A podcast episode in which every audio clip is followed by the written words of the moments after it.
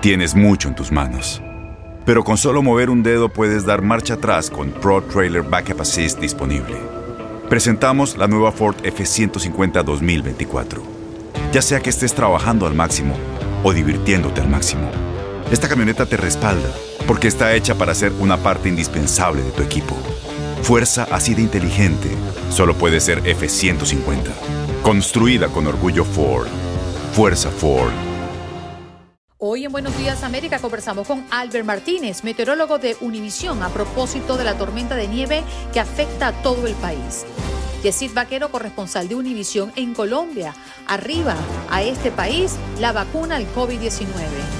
Jessica Cermeño, corresponsal de Univisión en México. Casi un millón de dosis de vacuna llegan a este país. Raúl Peinberg, periodista desde Houston, nos habla de la realidad en el estado de Texas con referencia a la tormenta de nieve en las últimas horas. Diego Cejas, periodista argentino.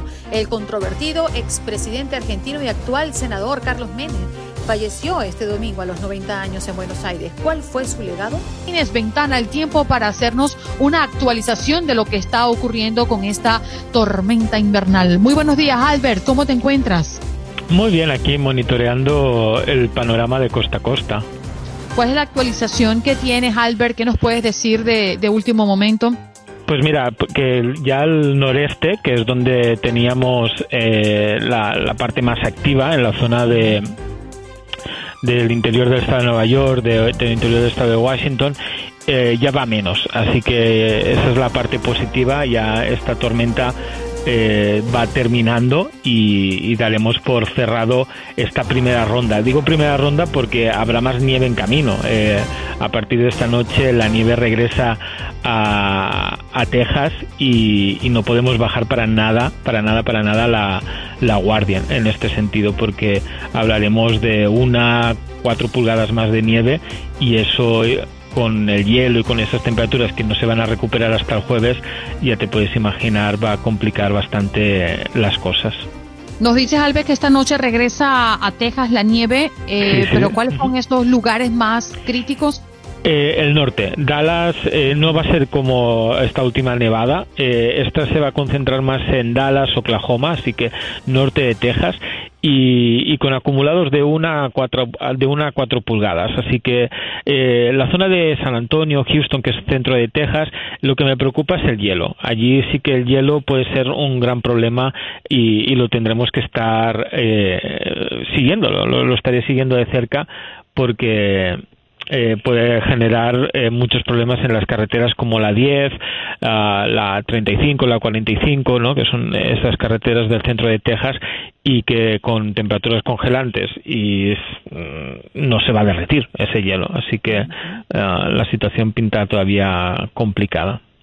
Albert, estas bajas temperaturas, hablando en general, ¿cuándo estarán dando tregua aproximadamente?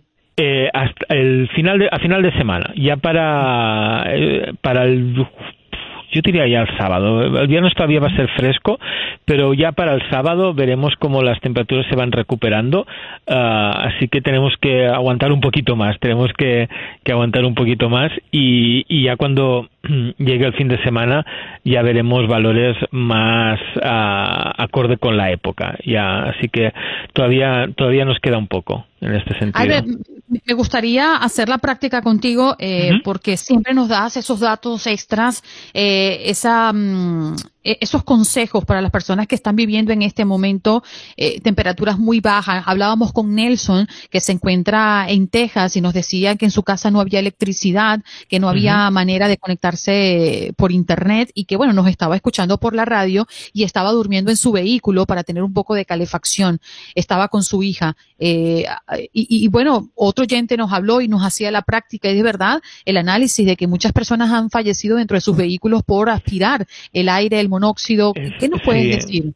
Eh, eso es, es una es, es, un sé que mucha gente a mí también me, me, lo han comentado que, que están haciendo eso eh, yo entiendo que puede ser que sea la única forma de, tener un sitio caliente pero es importante ventilar eh, es importante que mantengan una de las ventanas un poquito abiertas y, que permita ¿no? que, que, el aire circule dentro del vehículo, porque la combustión del vehículo eh, puede generar el monóxido de carbono y eso eh, es mortal. Eh, es lo que se llama la muerte silenciosa. ¿no?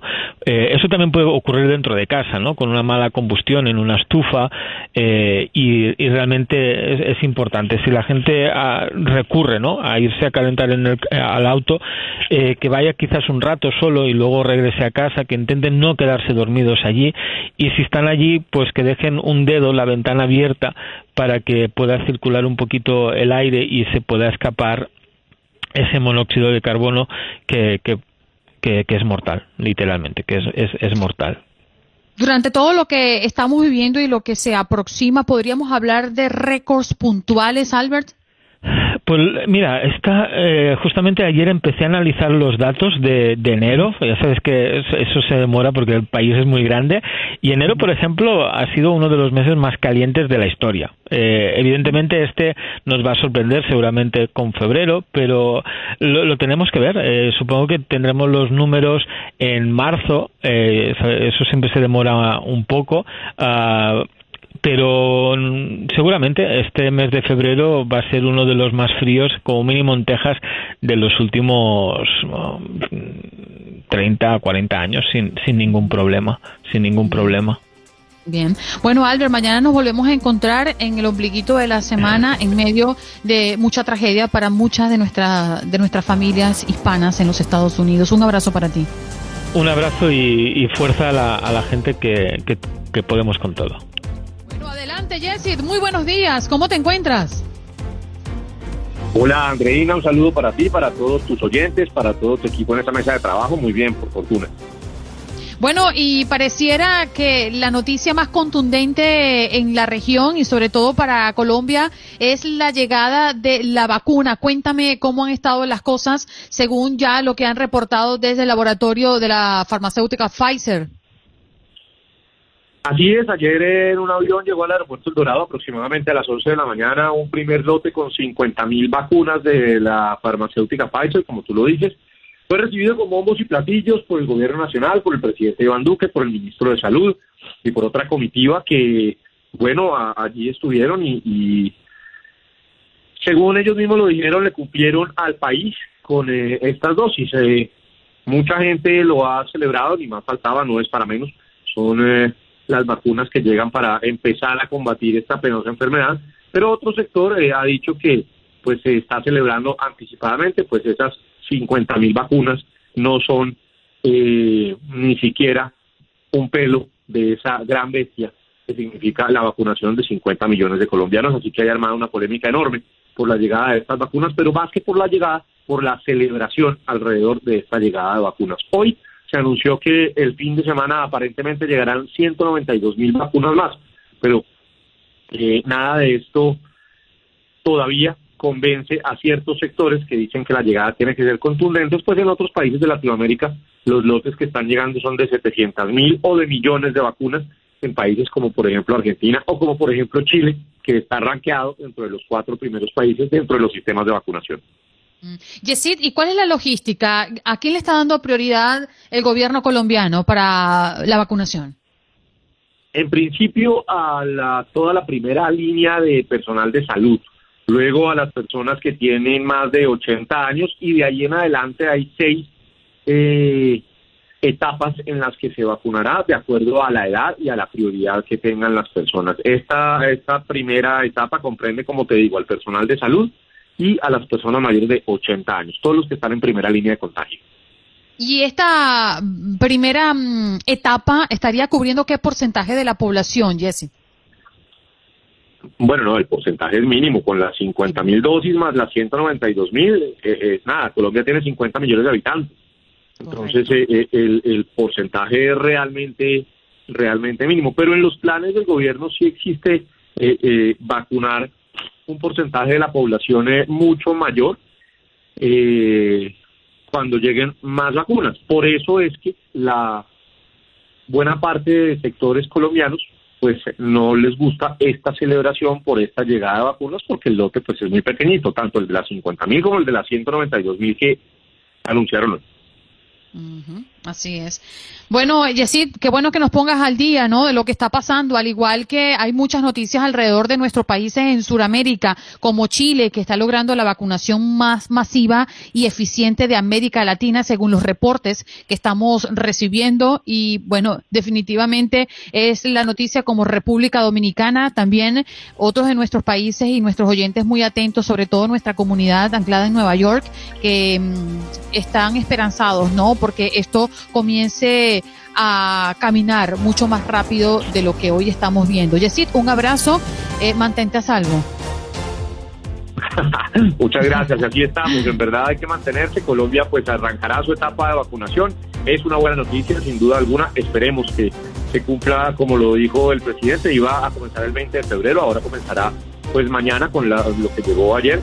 Pero pues lo que más esperamos es que esto se, se dé bien, más allá del gusto o no por la celebración, lo que más esperamos es que se pueda vacunar y que este frente contra el COVID-19 lo podamos hacer bien para poder regresar algún día a esta normalidad. Un abrazo para ti, para tu mesa de trabajo y para todos tus oyentes. Listo, gracias. Yesid, Yesid Vaquero, corresponsal de Univisión en Colombia, actualizándonos de la llegada de la vacuna a su país. Tu salud no solo es tu prioridad, sino también la nuestra. Sino también la nuestra. Buenos días, América, con, los, expertos. Jessica Cermeño, corresponsal de Univisión en México. Muy buenos días, Jessica. Gracias por estar con nosotros.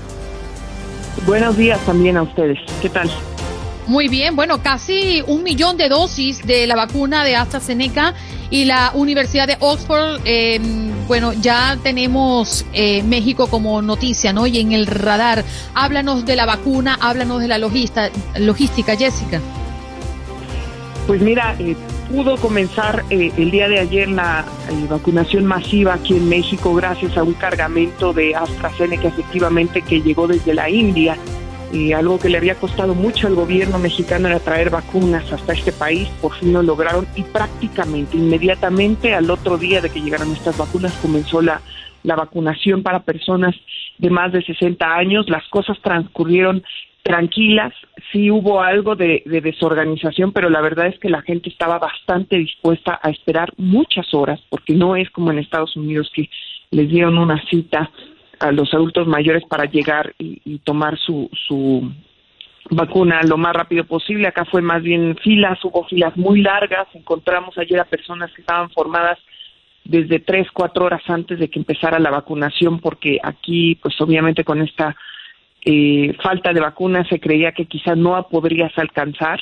Al final, afortunadamente, aunque fueron menos las vacunas que se aplicaron de la meta del día, eh, pues transcurrió todo con tranquilidad y lo que vemos es que la gente está eh, pues muy emocionada, contenta de que por fin llegaron las vacunas a este país y que ya se están aplicando a la población.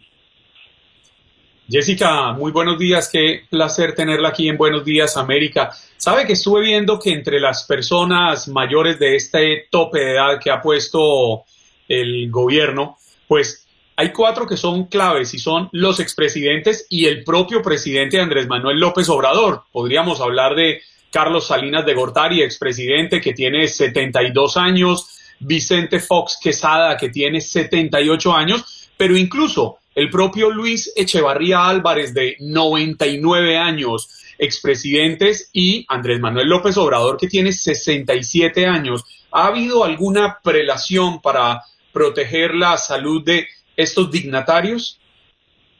Juan Carlos, no. En realidad, lo que dijo la jefa de gobierno, Claudia Sheinbaum, sobre ellos es que si quieren tener la vacuna se van a tener que formar como cualquier persona. Eso fue lo que dijo Claudia Sheinbaum cuando le hicieron la pregunta sobre qué iba a pasar con la vacunación de estos expresidentes, porque eh, según el gobierno federal y el gobierno capitalino no va a haber ninguna diferencia para nadie.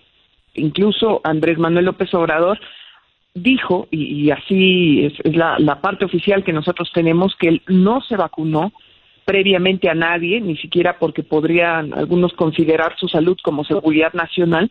Él dijo que no.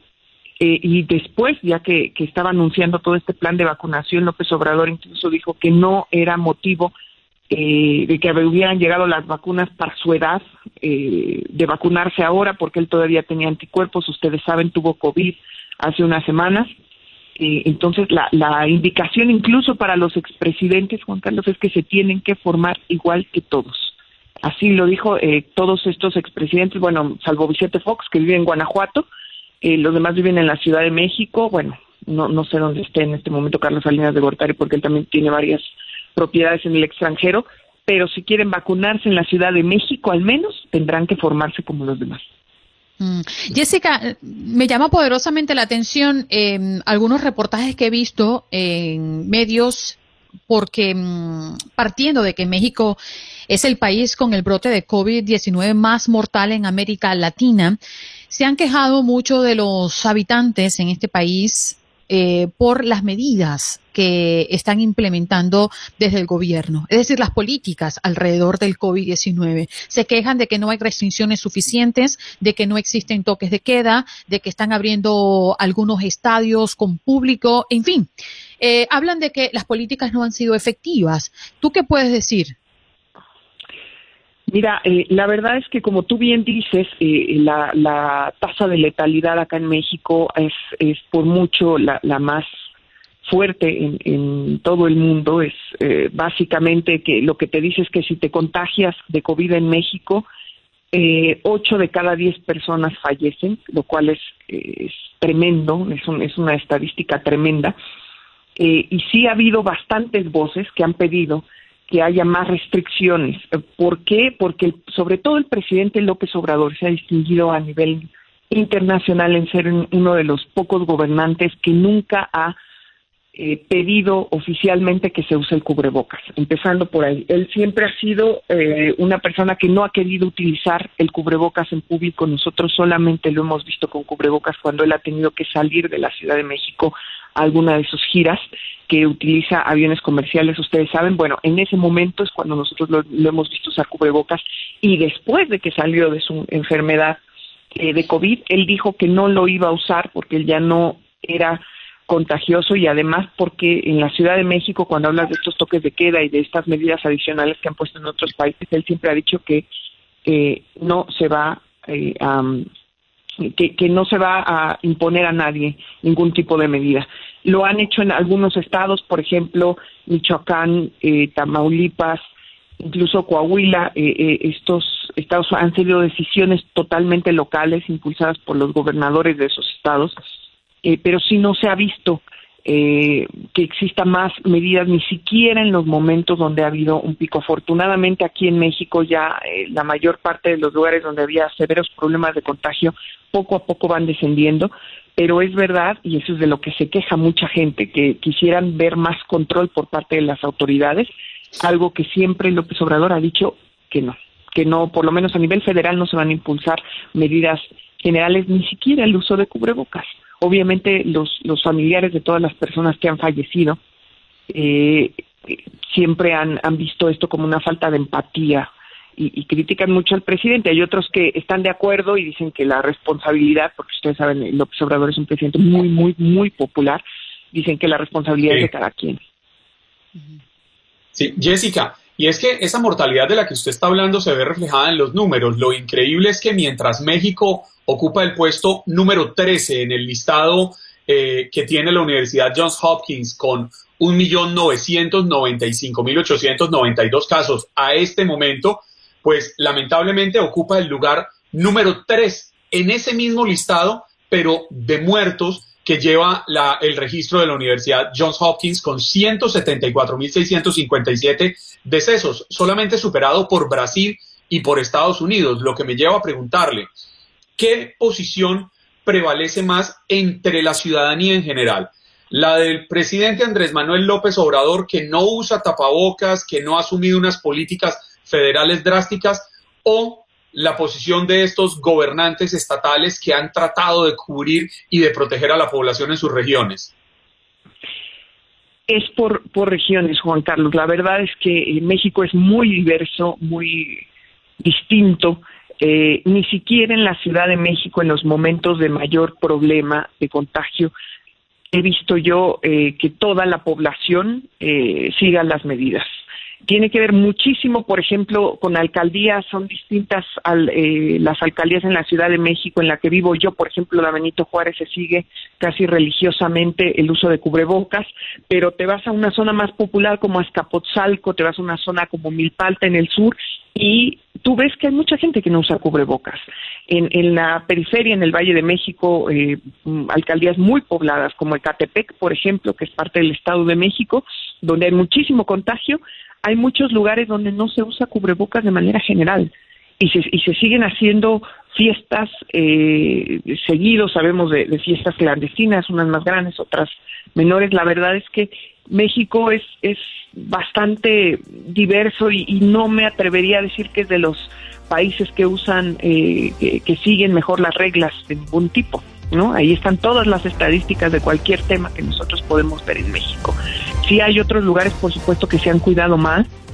Eh, y, y sí ha sido una lucha eh, por parte de los gobiernos estatales, sobre todo los que no son afines al, al partido de López Obrador, sí. de tratar de imponer otras reglas. Pero lo cierto es que la gente al final hace lo que quiere.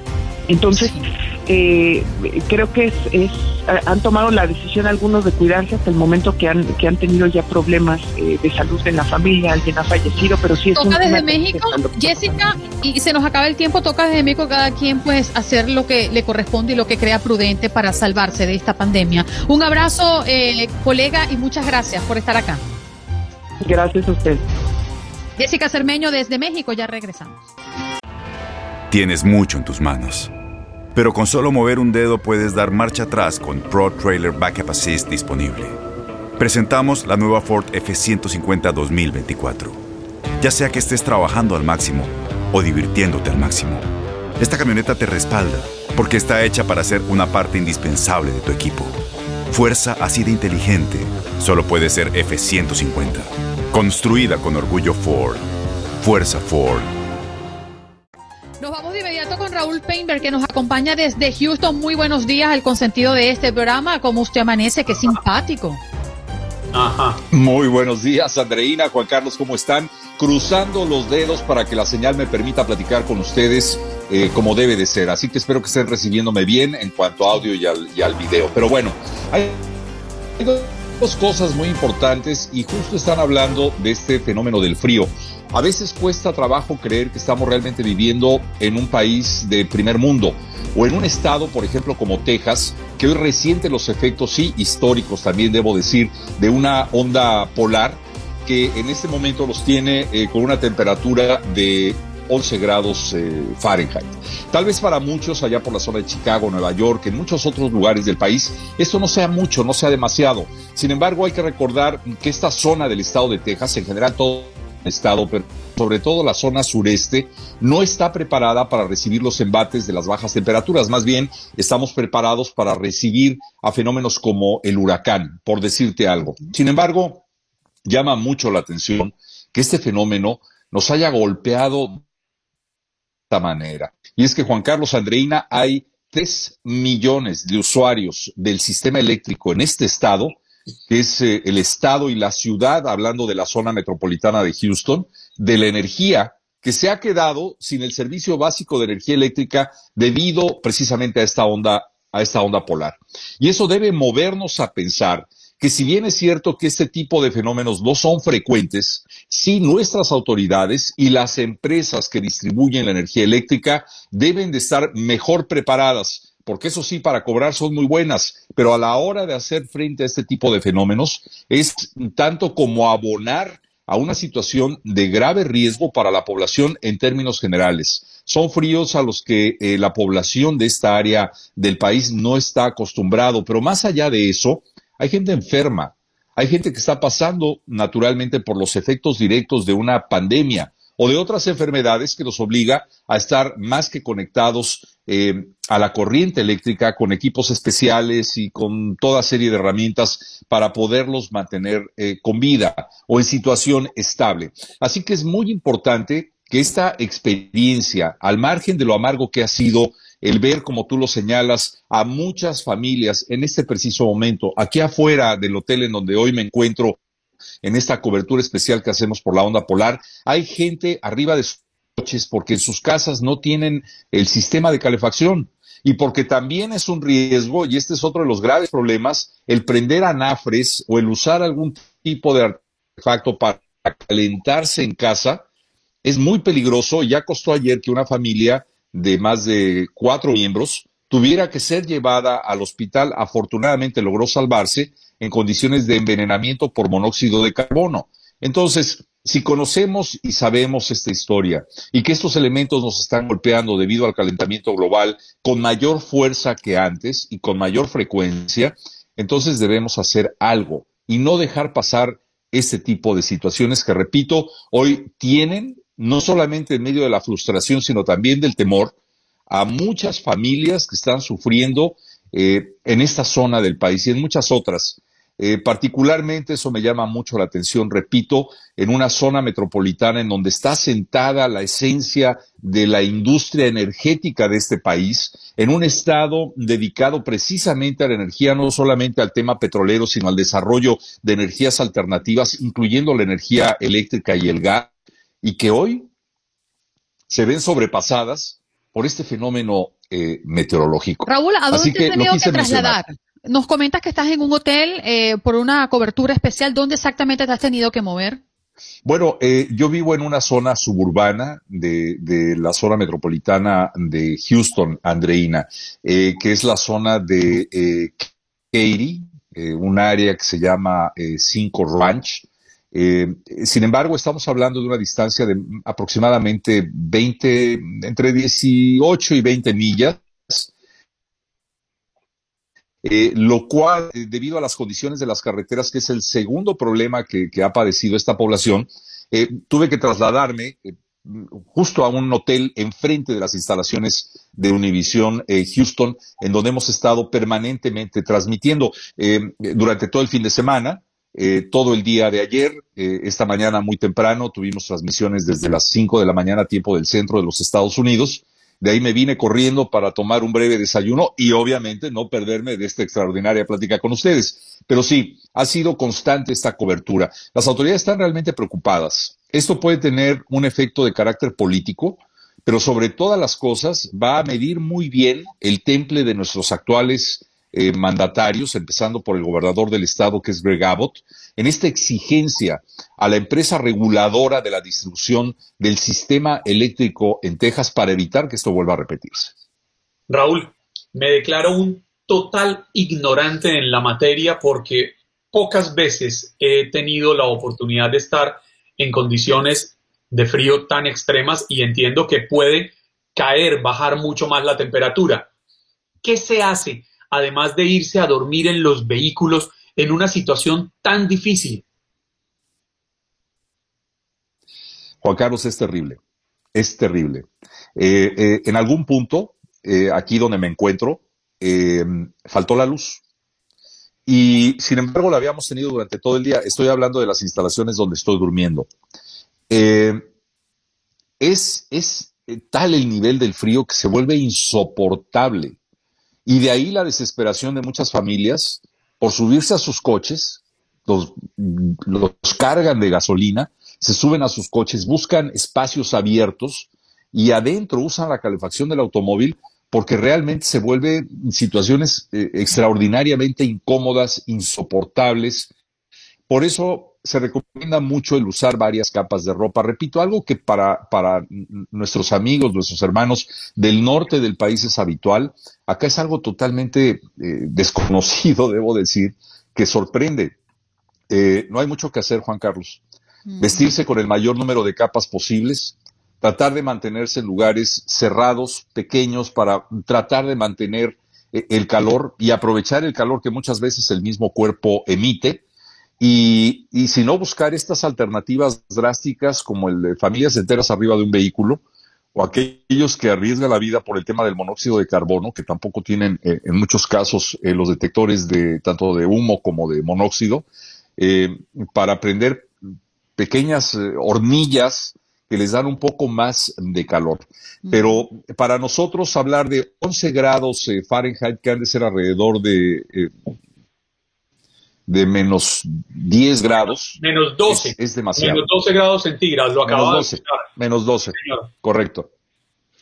Fíjate que, bueno, pues un poco más temprano, Raúl, y, creo que el chat está muy activo con referencia a este caso, es porque Nelson, un oyente nuestro, nos llamó desde Texas diciendo que estaba durmiendo en su vehículo con su hija porque no tenía electricidad en la en su casa y que el frío era extremo y que no aguantaban pues el frío. Eh, imagínense que ha tenido que usar este recurso sumamente peligroso porque sabemos el gran peligro que representa el monóxido y que es una situación que puede producirte un letargo eh, sin, sin, darte cuenta, dormido, aspirando eh, el aire si no tiene circulación, ¿no? Y eso es lo que recomendaba un poco Albert Martínez, que comentábamos con él en el segmento de Ventana al Tiempo. El abrir un poco las ventanas, aunque entre un poco de frío, pero buscar las maneras de que el aire circule, porque sin darte cuenta, entras en un letargo y puedes hasta morir. Es, terrible, Andreina. De verdad es una sensación desagradable.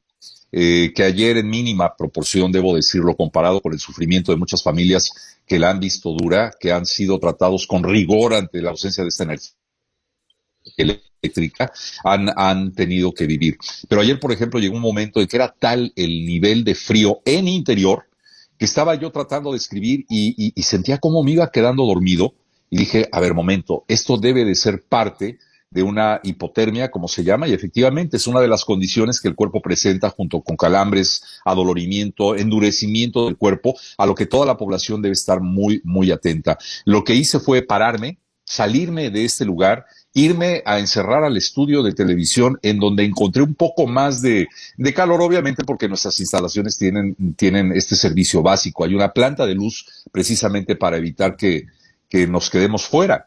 Entonces, eh, pude trabajar ahí con un poco más de tranquilidad, pero no, no, mira, no me gusta poner eh, situaciones personales. En tu casa, en la casa de Juan Carlos, en la casa de todos ustedes, eh, nos quedamos sin energía eléctrica. Y obviamente eh, para mí es un motivo de preocupación real porque mi madre tiene 87 años, está mi esposa y está mi hija pasando este temporal, estamos o estábamos juntos, me vine yo para acá. Y, y y, no han tenido energía eléctrica desde hace casi, yo te diría, 18, 20 horas. Y mi preocupación constante es, ¿se mantendrá caliente el lugar en donde están? ¿Se mantendrán bien? Porque hay otro factor. No puedes cargar celulares. Y a pesar de que hay eh, eh, baterías adicionales, se acaban, se agotan. No hay luz. Y no hay luz es, no hay comunicaciones, no hay internet, no hay servicio telefónico, no hay servicio de estufa ni de horno, no hay nada. Es realmente, bueno, agua, el agua también. Los conductos con la heladez se mm. tienden a, cerrarse naturalmente y muchos se rompen, eh, truenan, como dicen. Y hay mucha población también que además de padecer la falta del servicio eléctrico, se ha quedado sin agua. Entonces es, es, es dramático y no creo que estemos en un país en donde no existan los recursos necesarios para poder anteponerse a este tipo de fenómenos. Raúl, continuamos contigo. Si no te importa, en el Facebook Live, unos minutitos nada más antes de que te vayas, te despedimos al aire. Raúl Painter desde Houston relatándonos lo que ocurre prácticamente en todo el estado de Texas y su experiencia con su familia inclusive. Ya regresamos.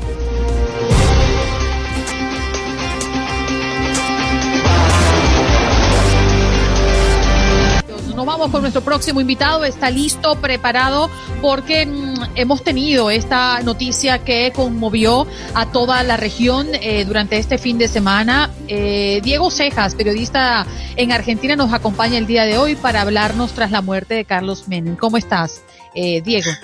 ¿Cómo estás, Andreina? ¿Cómo estás? Buenos días a todos. Hola, Juan Carlos, ¿cómo estás? Buenos días. 11 de la mañana, once y media de la mañana aquí en Argentina, 20 grados de temperatura y como decías, esta noticia tan particular de la política, de la farándula también en Latinoamérica. El legado que ha dejado Menem, ¿no? Eh, tras su muerte, ¿qué podemos eh, sacar como balance de lo que ha sido su ejercicio en la política? Sin lugar a dudas, Andreina y Juan Carlos, el ejercicio del poder del expresidente y senador, recordemos que era su, su cargo actual allí en la Argentina, tiene que ver con una palabra, con excéntrico. Ha sido un gobierno excéntrico, ambos eh, presidenciales de Carlos Menem allí en la Argentina.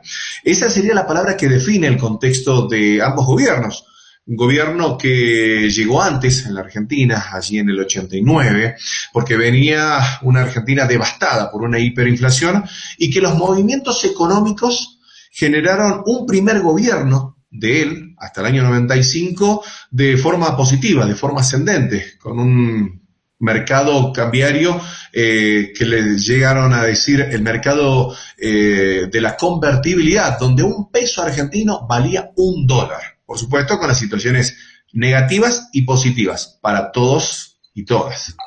Y es que esa hiperinflación, Diego, de la que usted habla, para lograr dimensionarla, solo hay que entender que Argentina llegó a tener un año en el que al mes se tenía un 3.000% de inflación y llegaron a tener 20.000% de inflación en el año. Esto supera incluso la difícil situación inflacionaria que tiene o que ha tenido Venezuela. Para explicarme, un huevo que valía el primero de enero un dólar, el 31 de diciembre valía 20 mil dólares. A ese nivel subió y ese fue el panorama que recibió Carlos Menem. Y quizás por eso es que en Argentina lo valoran tanto, aunque como usted muy bien lo dice, un hombre muy excéntrico, un hombre que se rodeó de mujeres bellísimas, su, Cecilia Boloco, eh, quizás la, la, pareja más representativa que tuvo el fallecido expresidente Menem.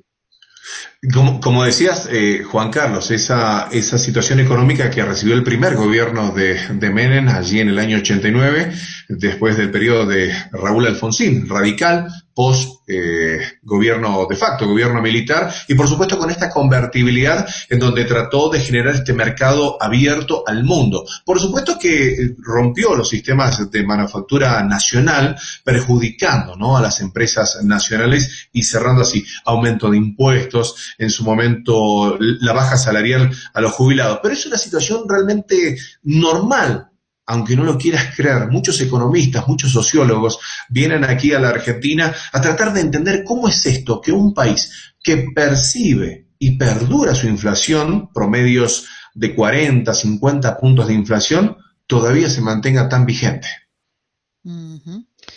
Definitivo, ha sido eh, un impacto, ¿no? Eh, importante esta noticia y como lo comentabas, era senador eh, en el momento de su muerte. ¿Habrá una palabra que lo defina, eh, según tu juicio, Diego?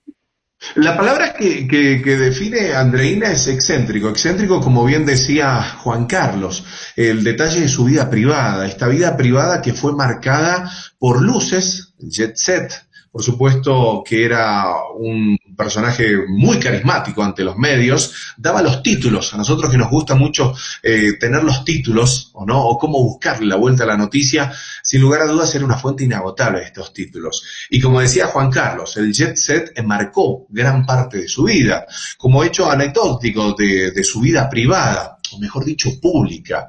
Eh, la, quien era en ese momento la madre de sus hijos, la señora Zulema Yoma, ella, eh, él en su viaje a Europa, decidió sacarla de la casa presidencial por un decreto. Increíble, pero sucedió. Diego, rápidamente, porque el tiempo se nos acaba, nos queda medio minuto. Se desaparece con Carlos Menem, con su muerte, el peronismo en Argentina. Finalmente él fue de los grandes que se formó al lado de el inolvidable Juan Domingo Perón o de la propia Eva Perón. ¿En qué queda el peronismo con el fallecimiento de Menem? El peronismo es un arco político, Juan Carlos, como tú sabes, es muy difícil de explicar realmente en Latinoamérica, mucho más en la Argentina. Es como decir la cuadratura del círculo.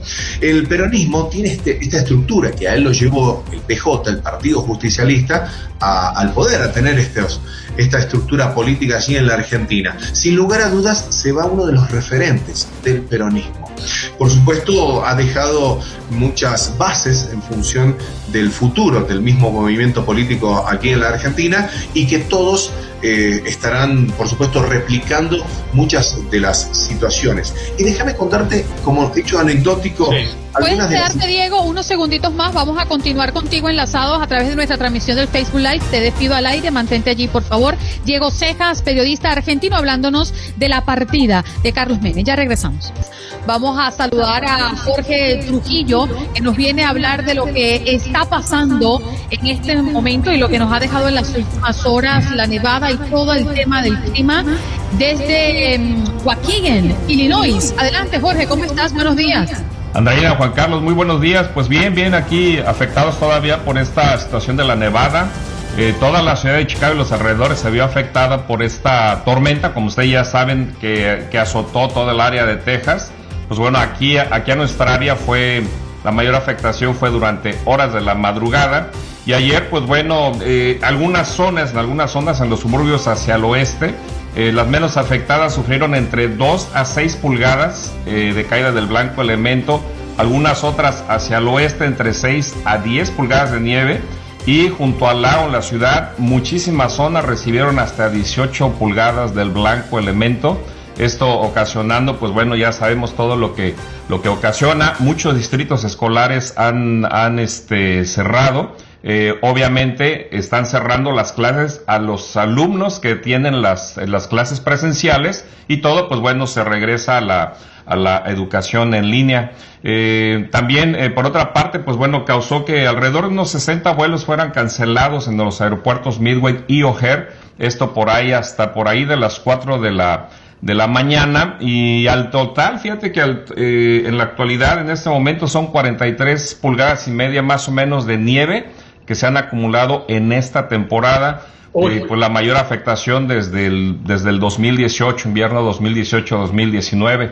Eh, Entiendo, eh, Jorge, perdóneme que me interrumpa, pero a este momento el acumulado debería aumentar los 18, las 18 20 pulgadas máximo, lo que indica que estamos superando sí, abrumadoramente. Exactamente, Juan Carlos, lo que recibieron algunas zonas de, la ciudad eh, eh, durante la madrugada, que es, la, mayor afectación fue durante la madrugada, pues bueno, solo lo que recibieron esas 18 pulgadas es lo que sería una acumulación normal hasta este momento en, todo, en toda esta temporada invernal, pero pues bien se dice, tenemos el doble. Y hay que verle el lado positivo, mucha, mucha gente, muchísima gente y sobre todo gente de, de nuestra comunidad pues tiene bastante trabajo. Es, lo único bueno que le vemos a esta, afectación hasta este momento. Eh, por otro lado, rapidísimo, la Policía Estatal reportó que atendieron 135 accidentes en toda el área eh, conurbada de, Chicago y ayer la, alcaldesa, bueno, el ayuntamiento de la alcaldesa Lori Lightfoot desplegó, desplegaron 300 camiones para remover la nieve y esparcir la sal. Eh, para, para que vean el, la magnitud de esta tormenta de ayer, bueno, solo el fin de semana se habían desplegado hasta 200 camiones a lo largo del fin de semana para, para limpiar las calles de la ciudad. Pues ayer en un solo día, 300 unidades, eh, removedores de sal y, eh, perdón, removedores de nieve y esparcidores de, eh, de sal. otra de las afectaciones, muchos centros masivos de vacunación están cerrados el día de hoy.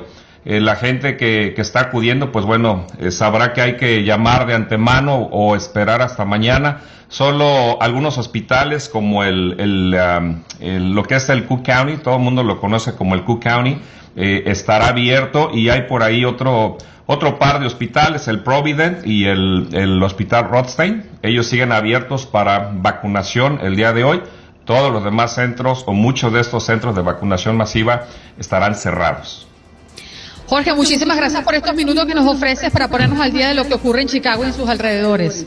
Al contrario, Andreina, que tengan buen día y a, disfrutar un buen cafecito que lo amerita bien esta fría mañana. un abrazo, Jorge. Hasta luego, encantado. Tengas lindo día.